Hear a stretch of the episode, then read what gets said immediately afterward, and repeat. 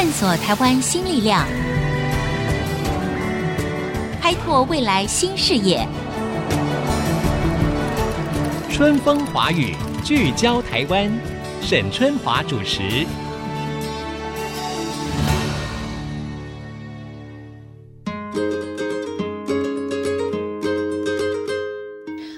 大家好，欢迎收听《春风华语》，聚焦台湾，我是节目主持人沈春华。今天呢，我们在节目当中要跟大家分享又一项台湾之光的事迹。这是清华大学周志远教授呢率领了清华资工系的师生，今年在 ASC 世界大学生超级计算机竞赛的决赛当中呢，勇夺了全球总冠军。而这个总冠军呢，就气走了去年的总冠军，是北京的清大团队。说到这个。赛事呢，跟美国的 SCC、德国的 ISC 并称全球三大超级电脑大赛，所以它铁定是一个国际级的顶尖赛事。当台湾的年轻团队，我们已经有能力可以拿下计算机竞赛的全球总冠军的时候，那么这件事情它代表的意义到底是什么？从中，我们又可以如何的为台湾创造更强大的竞争力呢？如果这是我们的一项优势的话，我们要如何让这样的优势更加的普及呢？今天我们就邀请到了，呃，我刚才在一开始的时候呢说到的，率团参加国际性的比赛，并且勇夺了全球总冠军的清华大学资工系的周志远教授。周教授您好，主持人好。哎，今天到了我的录音间呢，我一看他吓了一跳，我觉得好年轻哦，长得又很帅啊。在他身上就立刻感受到国内的这个年轻的资讯工程科技这样子的一个新生的一个力量哈。那事实上呢，周志远教授虽然年轻，可是呢，他也是科技部人工智慧制造系统 AIMS 研究中心的副主任，在这方面呢，他有非常娴熟的经验。那周教授，我首先哈就请你要不要先跟听众朋友介绍一下，这次你带去参赛的这个国际的超级电脑大赛哈，到底它是一个什么样的比赛？那这个赛程的内容，因为我知道它不是一天的，它好像是分了五天，对不对？它如何比？比的是什么？最后如何得出一个全球的总冠军？好的，哦，那这项比赛呢，是由国际的一个高效能计算组织单位所办的一个比赛。嗯，参赛的队员必须是大学部的学生。嗯，那一年呢，会在全世界三个地方举办，分别是在呃美国、大陆还有德国。今年我们获奖得到第一名的，就是在大陆举办的这个比赛。这个比赛的内容主要就是所谓的高效能计算。简单来讲，高效能计算其实就是希望让我们的电脑的计算可以在有限的时间内计算完最多的工作量，嗯、或者是能够最快的把一件工作把它做完。嗯嗯。那这个高效能计算呢，不仅仅是可以去节省我们的计算的成本跟时间，更重要的其实是它可以实现一些本来做不到的一些事情。哦，那简单来讲，就像是我们与生活息息相关的气象预报。嗯，哦，那气象预报呢，其实它是透过很复杂的一些科学的运算去模拟、去计算之后，才能够得到一个精准的预测。Uh-huh, 对，嗯，但是如果时间不够的话，或者是说没有办法在一天内把它算完，那这个预测的结果可能就没有意义了。嗯，嗯，或者是现在非常热门的人工智慧。我们知道，其实它的演算法呢，是早在三十年前，嗯，哦，在资工的这个领域就已经被提出来的，是，但是没有办法被大量采用，就是因为它的计算量实在是太大了，那当时的电脑是没办法实现的，嗯，哦，直到今天我们才有办法去运用这样的计算方法，嗯嗯嗯，那所以这个大会呢，就是希望透过这个竞赛去培养这方面的未来的一个人才，嗯嗯嗯，那这个比赛像主播刚刚所提到的。它其实是三到五天不等的一个竞赛，嗯哼，规则呢其实非常的有弹性，它就是没有让你做任何的限制，但是你要去组装一个自己的电脑系统出来，嗯，然后在有限的比赛的时间内，电耗的限制内。去计算完大会给的各式各样的一些应用程式，因为真实世界里面一个电脑是可以处理可能的任何的应用领域，嗯嗯，嗯，包括了气象模拟啊，或者一些材料的科学啊，嗯、或者是甚至于现在很红的 AI，对，都有可能是在这个题目当中。OK，所以这些题目就是你们到了现场之后才能够看到。题目的话，那个应用的程式本身是在比赛前两三个月。他就会提供给你哦，因为这些应用程式都非常的复杂，非常的庞大，对吗？我说你们三五天就可以写出来，也好厉害哦。OK，所以是提前大概几个月可以给你们。对、嗯，那光是把它安装起来，对，然后懂得怎么去使用它，这就要花很大量的时间，这些都是在两三个月内要去做准备的。嗯嗯嗯。那这两三天内要，或者是三到五天比赛的时候嘞，给你的是测资哈，所以同样的应用程式，但是不同的测试的资料的时候，哦，它执行计算的方法。它的效能就会有所差异，嗯，那学生就要透过长期的准备，知道怎么样去应对比赛时候不一样的一些状况、资料，嗯嗯嗯，OK，好，所以这次呢，清大团队呢有这么优秀的成绩哈，就勇得了这一次的国际超级电脑赛事的全球总冠军哈，我想消息传来，我们真的是同感振奋，而且觉得非常骄傲。在你们这次的组员里面，好像有一位女孩子，对不对？嗯，是的。啊哈，我们就好奇了哈，因为一般我们有个刻板印象就是说，男生理科方面就是好像比较专长，人数也比较多。那我不知道以周教授您个人的这个想法的话，到底读理科，或者是说我们要应用在资讯工程这方面，或者是写程式的能力，男女到底真的有别吗？我想这毕竟是一个迷思啦，尤其是写程式哦，其实绝对不会分男女的，嗯，甚至于他这个写程式软体，其实很多时候要一个创意。哦，要能够跟生活的结合，生活的体验，对，哦，那这点上面，我相信这个男女是一样的，甚至于女生甚至还更杰出一些。哦、嗯，啊、呃，那其实这个比赛我们参加多年了，清大嘞有女生的比例一直以来都算是比较高的。哎呦，太棒了！呃、对，曾经甚至于有一半的，就是六个参赛队有一半三个都是女生。哇，哦，那其他队伍其实相当的羡慕。是是是，那、uh 尤其是这几年我有观察到，在台湾哦，读软体的女生的比例也是不断的增加。哦，我记得我读书的时候大概才。可能十 percent，嗯，哦，今年这几年我们清大职工的话，有到三十几 percent，甚至四十 percent 的这个女生，对，对，所以我想这个是没有什么差异性，没什么差异性。而且如果说这个社会可以提供给他们更公平的机会的话，其实女生的潜力无穷，对不对？哈，好，那我知道呢，事实上在周教授的带领之下，哈，在这几年来，哈，也打过了很多的比赛。你们在各大比赛当中，其实已经是战功彪炳了，哈。比如在二零一零、二零一一的时候呢，也两度夺得了这个 SCC 赛事哈，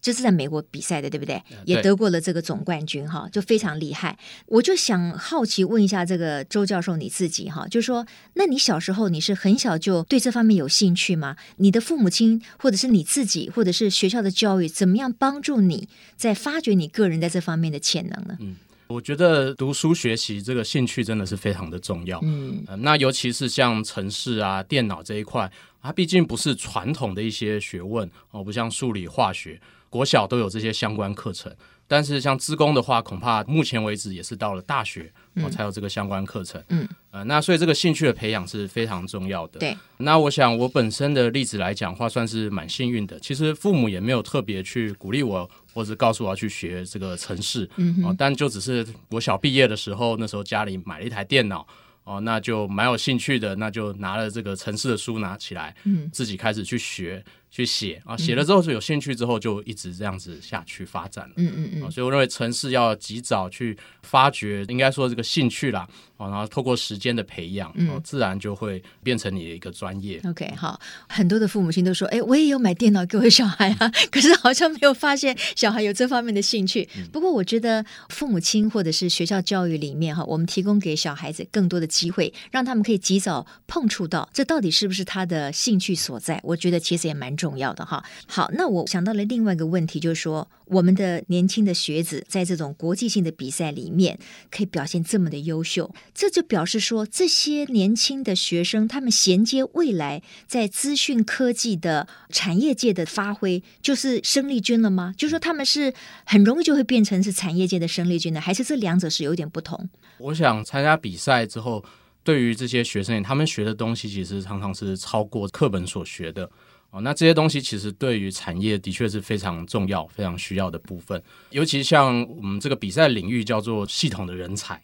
嗯，哦，那这种人才其实相当难培养，哦，因为他需要的知识非常的广泛，而且除非你接触到真实的问题，不然不会对他产生兴趣或者是认识他。对，哦，那所以一直以来在台湾这方面人才都是非常缺乏的。嗯哼，哦，那透过这个比赛，最起码就是我们增加了对于这个领域有兴趣的这些人。哦，那这些学生其实他们都是非常有能力的，所以他们只要接触了，然后有兴趣之后，诶，其实他们都可以成为这个领域非常好的一个人才。嗯哼，对。那到了公司之后，当然对他们的帮助也是相当大的。嗯哼，嗯，我想学校毕竟有它的一个限制存在。哦，那至少为这个学生就是打一个良好的基础，嗯、然后认识这个领域。对，那到了产业之后，当然还是需要整个产业跟公司的继续的去培养他。嗯嗯嗯。今天呢，我们在春风华语聚焦台湾当中呢，我们访问的是清华大学资工系的周志远教授啊，他带领的清华的资工团队呢，过去几年来在全球的国际超级电脑赛事当中呢，可以说战功彪炳，拿下了许多非常好的成绩，也包括了全球的总冠军哈。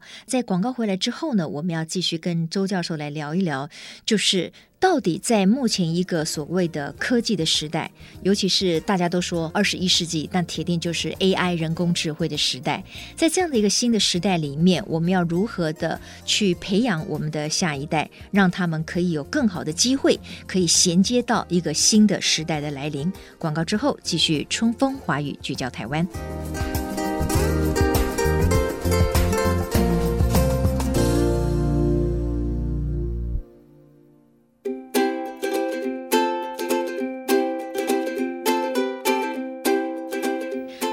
听众回到春风华语聚焦台湾。我想，一个国家的竞争力，人才当然就是最基本的。现在所有的父母亲也非常关心他们的儿女，哈，年轻的一辈到底在未来这么一个科技化、快速变动的时代里面，有没有办法站稳一席之地？哈，这个事情跟这个问题，恐怕不是在小孩子到了十八岁、二十岁、二十二岁以后再来思考的。可能我们从他比较小的时候呢，就要开始来发掘他们各自不同的兴趣。跟潜能，那我先请教一下，在我们现场的周志远教授一个问题，就是说，过去哈以产业的分类来说，台湾看起来是硬体比较强，对不对？那么软体是比较弱的。可是呢，刚才我们一直在强调，进入了 AI 的时代、物联网的时代以后，那软硬整合的时代就来临了。那在这样的一个趋势之下，台湾要如何掌握这样的一个机会？我们要如何去培育这方面的人才？这个人工智慧，我想是一个世界的潮流。对台湾影响也是非常大。那其实人工智慧呢，对于产业的影响呢，它其实基本上可以分成两个层面，一个叫做 AI Plus，嗯，也就是说，透过人工智慧这样的新的技术，开发一些完全新的产品跟市场出来。是。另外一块呢，其实叫做 Plus AI，嗯，哦，那也就是现有的产品，但是我们透过 AI 的技术对它去做一个加值。嗯嗯嗯。哦，那 AI Plus 这一块创新的部分，比如说像是无人自驾车，嗯嗯。哦，那这一块当然它的潜力是很大的，但是目前都还在一个讨论啊，或者是开发的阶段。哦，相对的 Plus AI 这一块就是加值的，那我们在各个领域已经看到很大的产业的效益。哦，那尤其是台湾，虽然是以制造，尤其像电脑相关设备啊、晶片的制造为主。对于能够去使用 AI 去让它做加值，就是一个非常明显跟一个很大的一个需求。是哦，尤其我们很快就要进入所谓的，有人说已经进入了智慧制造四点零哈，嗯，呃，工业四点零，那就是要结合 AI 啊、IoT 啊、软硬体整合的人才。对、嗯、哦，那台湾在这部分其实需求就非常非常的大。嗯嗯，哦，那我相信这个需求就会带动整个台湾内部对于软体人才的一个培养跟训练。哦，那甚至于未来就可以往更软体的一些所谓的 AI Plus 这个领域去发展，哦，这个都是一个很好的一个契机。嗯、对于软体，刚才有提到这个创意很重要。嗯，那创意从哪里来呢？其实就从生活当中。是，这的确也就是在东方跟西方的一个教育或者生长环境上很大的一个差别。嗯嗯。哦，因为东方可能很注重教育，是指学校的教育。对。哦，那所以都是根据一些课本啊、教材啊、考试啊，去针对性的去学习它。可是相对我们可以看到，像西方的话，可能他们比较多是从生活中对自己去学习，回归到生活里面的各种问题去学习去解决。对，所以他们懂得怎么样子将这些技术跟知识带入到我们的生活当中，结合到我们的生活当中，是、嗯、因此才能够触发出很多的一些创意出来。对，哦，那这点我想的确。台湾啊，或东方世界来讲，都可以再去一个加强的，就是让学生更多的发展空间，然后去跟生活有更多的接触，对，去触发这些创意。我想全世界呢，到现在都非常的清楚的知道，就是说一个科技的未来，嗯、一个 AI 的未来是非常明确的。所以我们也晓得说，包括美国总统川普啊，他就签下了一个行政命令，就是说一定要确保美国在所谓 AI 人工智慧上面的领先地位。那在这个前提下面，他可能就有很多不同的，他们要努力。去达成的这个目标嘛，哈。那台湾的这个人工智慧学校在二零一九年一月份的时候呢，也发表了一个台湾的 AI 人才概况的调查，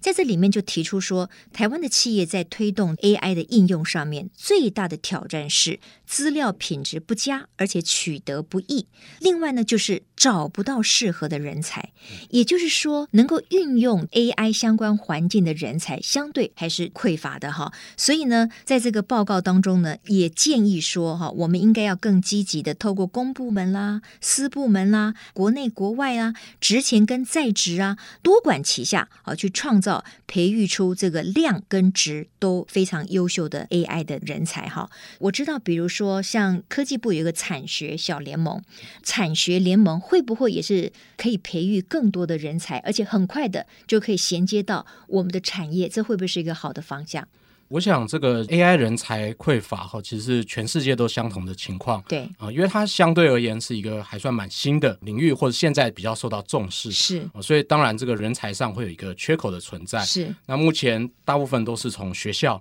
这几年来可能五年内培养出来的一些学生。嗯嗯，嗯、呃，所以这个的确我们现在处于一个供不应求的一个状况。哦，那怎么样提升产业去补足产业的这个缺口嘞？我在学校的一个经验看到的是，通常有两个很好的管道，一个就是跟学校的老师哦、嗯、去做一些产学合作，嗯，哦技术的交流。毕竟这些技术现在比较是在学校这一块，对，但是问题是在产业这边，是。哦。那透过这样的一个合作，就可以把这些技术带入产业，甚至于可以去训练他们在职的一些员工和、哦、一些工程师，对。那另外一块的话呢，就是请一些专家学者啊，或者是老师到产业去公司去做一些授课啊，嗯、这些训练，嗯，哦，这样的一个模式，对。这一块的话。我导师有参与清华大学，还有一个叫自强基金会的单位，那他们就是扮演这样的一个角色，哦，引进一些学校的师资，然后到公司去上课啊，内训，哦，针对他们的问题去提供一些技术的教授，嗯哼，哦，那这样的话也可以很快的去培养公司内部的员工，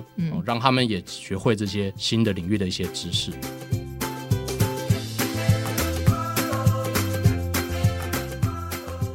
我知道呢，您也帮科技部呢主持一个产学小联盟。那当然，这个产学小联盟呢，主要就是要让产业界跟学术界呢的这个研究成果呢有一些交流，也让可能是学生啊，他们可以及早去大公司里面去做一些观摩。那不知道周教授能不能够举一些例子，比如说有哪一些可能大公司有加入这样的一个方案跟计划，然后你们想要解决的是什么样的问题？那学生在这样子的交流当中，他们获得哪一些实质的成成果，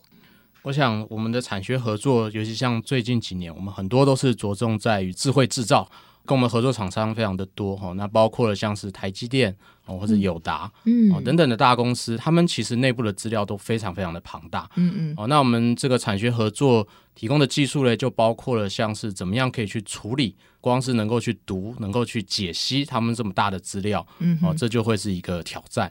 好，那解析出来之后，我们又可以去分析它，哦，就运用了人工智慧，我们就可以透过这些资料所呈现的一些讯息，哈，一些资讯，我们可以去及早的，比如说发现这个制造的过程中是不是有一些错误的发生，啊，那这样我们就可以及早的去处理这些错误，然后提升它的制造的良率。或者是降低它的制造的一个成本，嗯哼，其实上面的应用是非常的多的，嗯哼，这些都需要一些新的技术来去协助。是，那学生在这样的一个所谓的产学联盟当中，他扮演的角色是什么？还是说都是由比较教授级的人在领导这样的 project？嗯，其实我们教授给予学生的一些指导，大部分就是一些技术上给他一个方向。哦，那实际上要去解决这些问题，这个才是最困难的地方。但其实学生他自己去面对真实的问题、真实的资料，在这些真实的场域里面的这些限制，哦，要找到一些解决的方式。嗯。所以对于学生来讲，呃，一方面他累积一些实务上的经验，二方面也更认识了产业当中在真实的公司里面。遇到的困难可能是哪一些？嗯嗯嗯，让他能够发挥他的一些知识，让他们也会有更多的一些兴趣。是。那么学生在介入这些所谓的产学交流的过程当中，这也算不算是另外一种的所谓实习？或者是说，他们有没有更有可能在毕业之后就进入到他曾经交流的这样的一个公司里面？呃，是的，其实透过了这个交流，像主持人所提的，嗯啊、呃，我上一批毕业的学生就都去了合作的厂商。哦，那太棒了，呃、他们应该也很开心啊。那厂商更开心，因为他们对不对？求才若渴嘛。对，嗯、这个对于学校跟产业都是有很大的一个帮助，让他及早认识，嗯嗯嗯，那他也会知道他未来工作的内容，他们也会比较清楚。嗯，是的。那么产学小联盟这个 project 还在进行当中，您现在还是在做这个方案的主持人，对不对？是。OK，那它是扩及到不同的学校吗？还是目前是以清华大学为主？它可以扩及不同的学校，那但是我们的联盟目前是以清华大学的教授为主。嗯哼。啊，那我们这个联盟的领域比较偏向其实是云端计算，嗯啊，然后以这个计算的角度扩展到人工智慧啊，嗯哼，或者一些大数据的这些不同的应用领域去。那科技部在这个所谓的产学小联盟当中，它是提供什么样的协助或资源呢？它会有经费给你们双方呢，还是它只是扮演一个媒合的角色？嗯，科技部这边会提供计划执行的一个经费。联盟我们学校自己嘞，它其实是一个平台，所以它会需要去寻找一些产业的合作的厂商，成为我们这个联盟的会员啊，然后透过缴交一些会费，那我们也会去办一些交流的活动，主要是让不只是学校跟产业，而且是产业跟产业之间、公司之间他们的一个合作的交流的一个平台。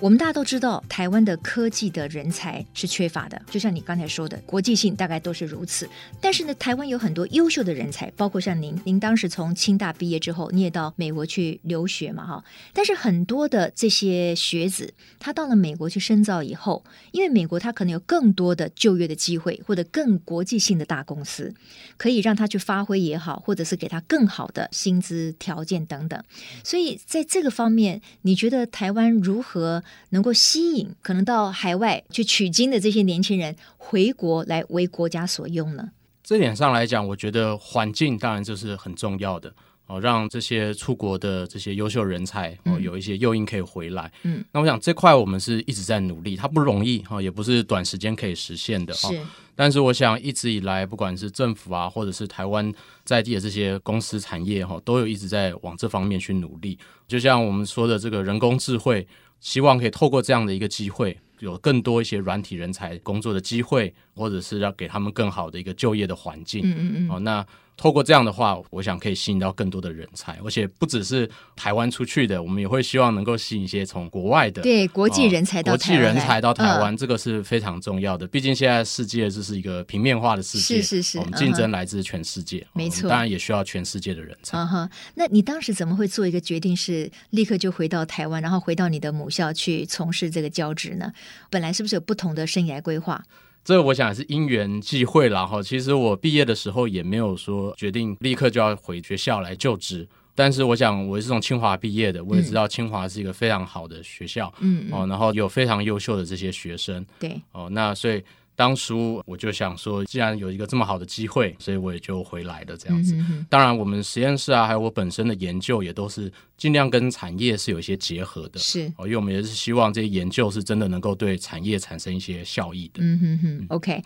好，各位听众，我们今天呢非常开心，就是在现场邀请到了在今年呢带领清大资工系的师生，在 ASC 世界大学生超级计算机竞赛的决赛当中呢，勇夺了全球。有总冠军的清华大学资工系的周志远教授，过程当中呢，我想我们听到了很多周教授呢，对于台湾的年轻人如何在资工啊，如何在这个科技，如何在 AI 人工智慧这一块能够走出自己的一条路。我相信哈，政府的一些相关的鼓励的措施，或者是铺陈更多的产学之间的交流，我想也是非常重要的。那我提供给所有的家长朋友呢，做一个参考。那么最主要也是刚才周志远教授说的，或许您可以比较早一些的给予您的小孩接触这方面的一个机会，但他是不是能够很快的就感到兴趣，这个就不要太揠苗助长，对不对？周教授，你的意思是这样是？OK，好，今天非常谢谢周志远教授来到我们的节目当中，谢谢你，谢谢主持人，也谢谢各位听众朋友的收听，春风华语聚焦台湾，我们下周同一时间再会，拜拜。本节目由世界先进机体电路赞助播出，探索真相，开拓未来。世界先进机体电路与您一起聚焦台湾。